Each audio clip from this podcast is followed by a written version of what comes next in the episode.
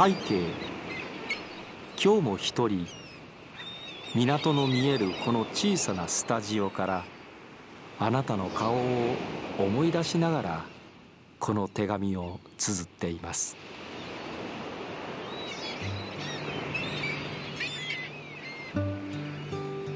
大阪市港区。大阪市の西部。大阪湾に臨む東西7.9キロ平方メートルのこの地には今も8万人近くの人々が暮らしています。その昔一級河川淀川が大阪湾に注ぐこの土地は時代を経て大阪の海の玄関となり大阪の発展の歴史を支えてきました。こちら大阪市港区弁天町。郵便番号552今日もこの窓の向こうに広がる大阪湾の潮風に乗せて私たちの街の声をあなたにそっと届けようと思います。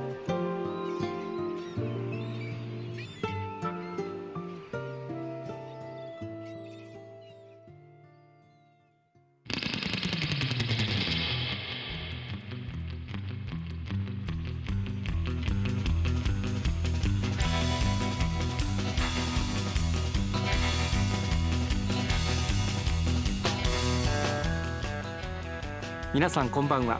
ラジオ大阪の原田俊治です。この番組こちら港区552ラジオ大阪は大阪市港区弁天一丁目という場所にあるんですがラジオ大阪の所在地いわば地元の町である大阪市港区だけに焦点を当てた番組。番組タイトルも552これは大阪市港区の郵便番号。実は2009年10月から半年間この番組放送しておりました。およそ13年ぶりの復活ということなんです。なぜかと言いますとラジオ大阪は今年開局65周年しかもかつてあった梅田からこの港区弁天町に移転して30周年という特別な1年なんです。港区の人物企業のキーワードの中から毎週一つテーマを選びまして取材やインタビューからこの街の魅力をじっくりご紹介してまいります。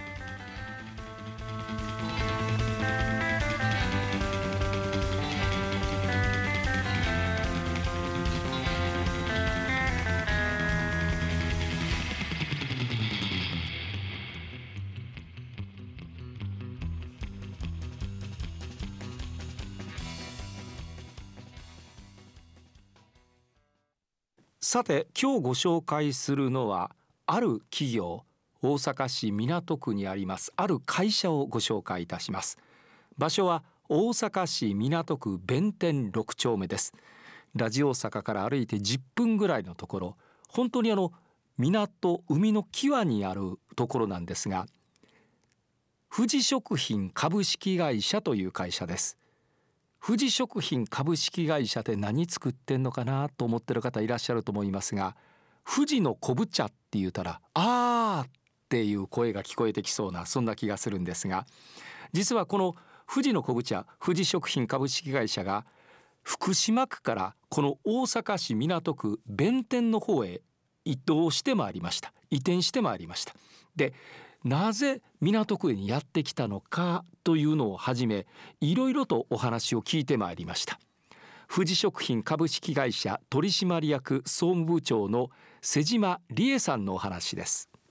どれぐらいの歴史がある会社か教えてもらえますか？大正時代にあの個人商店的なところから始まったんですけれども、はい、あの昭和24年に藤井商店という形であの大阪市福島区であの塩昆布のあの製造販売というところから会社が始まったというところになります。最初は塩昆布、ね、そうですね。私たちはあの富士の昆布茶っていうのですごくイメージ的にはあるんですが、はい、えー、そのえー、塩昆布から昆布茶の方へ移ってきたのはいつ頃からになるわけですか、はい、弊社が昭和33年にあの高松宮殿下また高松宮妃殿下のあの方があの弊社の工場の方にちょっとご退院いただくちょっときっかけがございまして、はあ、すごいお話ですね。はい、あの弊社も非常にあの名誉あることだということであるんですけれどもその際にあの昆布を使ってたあの飲み物をちょっとお出しして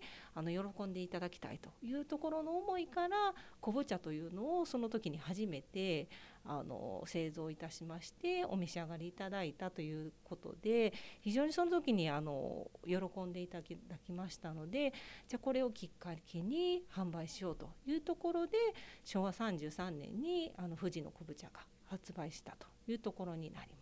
そうなんですね。それがまあ昆布茶のスタートというわけですね、はい。はい、えまあ、それからやっぱり昆布茶というのはこれ有名になりましたもんね。ありがたいことにあの本当に多くの皆様にお召し上がりいただいております。えで、えー、今私たちは大阪市港区弁天6丁目というところにいてるんですが、はい、この会社非常に真新しいんですけれども、はい、はい、えー、と2021年の7月にあの復大阪市の福島区の多摩川からこちらの弁天の地に、はい、移転してまいりました。それは新しいはずですよね。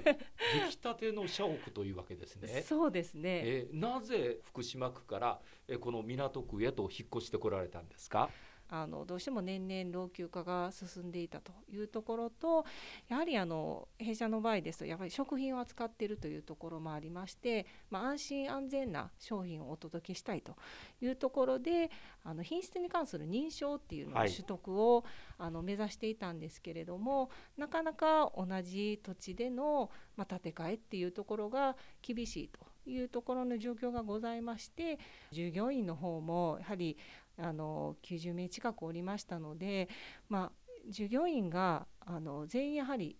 移転先でも勤めていただける距離っていうところで探しておりまして、まあ、せめて近隣の地区というところで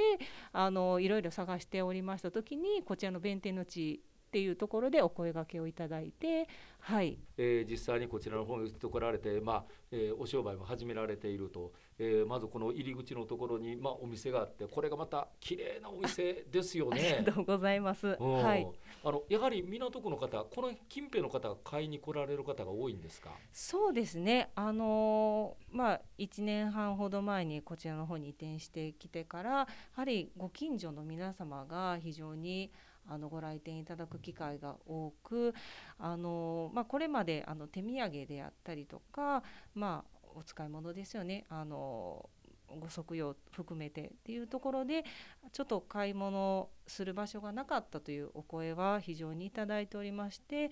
こちらに来てからあの、まあ、弊社ポイントカードっていうのは発行しているんですけれどもポイントカード数としても1000枚をあのそうなんですか。はい、あの超える勢いというところもありますので、非常に多くの方にあのご愛用いただいているのかなというふうには感じております。梅田の方にあの買い物に行ってたけれども、まああの徒歩であったり、まあ、自転車で行ける範囲内にこういうお店ができて嬉しいっていうお声はよくはいお聞きしております。さあその商品ということになりますとなんと大阪ものに認定されたというふうにお伺いしたんですが。そうですね。あのちょうど昨年のあの11月になるんですけれどもあの弊社の富士の昆布茶が大阪門名品の方にはいあのこの度令和4年度という形で認定を受けることができました。発売してからずっと大阪の地で製造をしておりましたので、ええ、まあ、それその製造していた地に、まあ、あの愛されて認証いただけるというのは、まあ、非常に嬉しいことです。ね、それと新製品がついこの間出たっていう話をお伺いしたんですが。はい。あの少しちょっと趣向を変えましてあの桜ちらし寿司の素という商品をお寿司の元そうですね。はい。あの炊き上げたご飯に混ぜるだけで、ちらし寿司が出来上がるというものになります。弊社はもともとあの昆布をあの主体にしている会社なんですけれどももちろんだしを取ると取っただしで商品を作るというところもございまして、はい、まあ、桜ちらし寿司の元に関しましては桜の花が入っておりますのでほんのりとした花が入ってるんですか？はいえ。ー実は桜の花がはい。あの塩漬けみたいなあ花ですか？そうですね、うん。はいそちらの方が入っておりますので、まあ、あの春をイメージしたあの商品になっておりますので、まあ、もちろんあの口の中にあのサバと昆布から取った出汁は感じていただけるかと思うんですけれどもあのほんのりと桜の香りも感じていただける商品になっております。さてその桜ちらしを使いましたお寿司手まり寿司を今出していただきました。一口サイズの丸い形になって食べやすい形です。その上にちょっとだけお醤油を塗っていただきました。これがね北海道産の天然真昆布の3年完熟のお醤油なんだそうでございます、えー早速いただきたいと思います。桜の味がするのかどうかいただきます。うん。うん。食べた瞬間桜の味がやってまいりました。うん。あのねで食べてますでしょ？そうするとやっぱりかつおとサバのうまみがほのかにそしてしっかりと伝わってくる感じがします、うん、まず入れた瞬間季節の桜です。ね。春がやってきたなっていう感じがしますね。で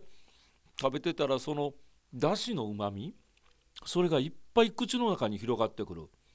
いやー美味しいです。これから桜の季節ね。ぜひお買い求めいただけたらなと思います。これどこで買えるんですか？こちらの方はですね弊社のあの併設している本店の方ではい発売しておりますのでぜひあのご来店いただければとということは思います。港区弁天6丁目に来ていただけたはい、ということですね、はい、いや本当に美味しかったですよ。春が来たっていう感じがしましたね。さあ、えー実際に港区に移ってこられてその港区の魅力をどこに感じていらっしゃるのか瀬島さんにお話をお伺いしました。さあ、えー最後に港区の魅力みたいなのをですね瀬島さんからお伺いできたらなというふうに思ってるんですが。あの弊社は移転してからちょうど1年半経つんですけれどもちょうどあのコロナ禍の中であの移転してきたこともありましてなかなかこう弁天のあはじめとした港区の皆様方と、まあ、コミュニケーションを取れる機会が少なかったっていうのもございますが、まあ、ようやく昨年末あたりから、まあ、弊社でもあの支援等を含めてあの皆様に弊社のことを知っていただく機会が少しずつ増えてきたのかなというふうに感じております。あの本当に本店にご来店いただけるお客様にはお店ができて本当に嬉しいっていうふうに声もいただいてますので、まあ、今後イベントを通じてより弁店の方とそれから港区の方とコミュニケーション取れる場をこれから作っていきたいなというふうに感じております。なるほどね、えー今日はどうもありがとうございましたありがとうございました。今日のこちら港区552いかがでしたでしょうか3月の21日なんですが朝9時から夕方4時半まで大阪市港区弁天町に移転しまして30周年を迎えましたラジオ大阪特別番組を放送することになっております。今までお世話になったタレントさんもたくさん出演することになっております。どうぞ3月21日特番お楽しみにしてください。それでは来週もこの時間ここ大阪市港区から皆さんに声のお手紙をお送りしたいと思います。敬具2月1日水曜日ラジオ大阪アナウンサー原田俊晴でした。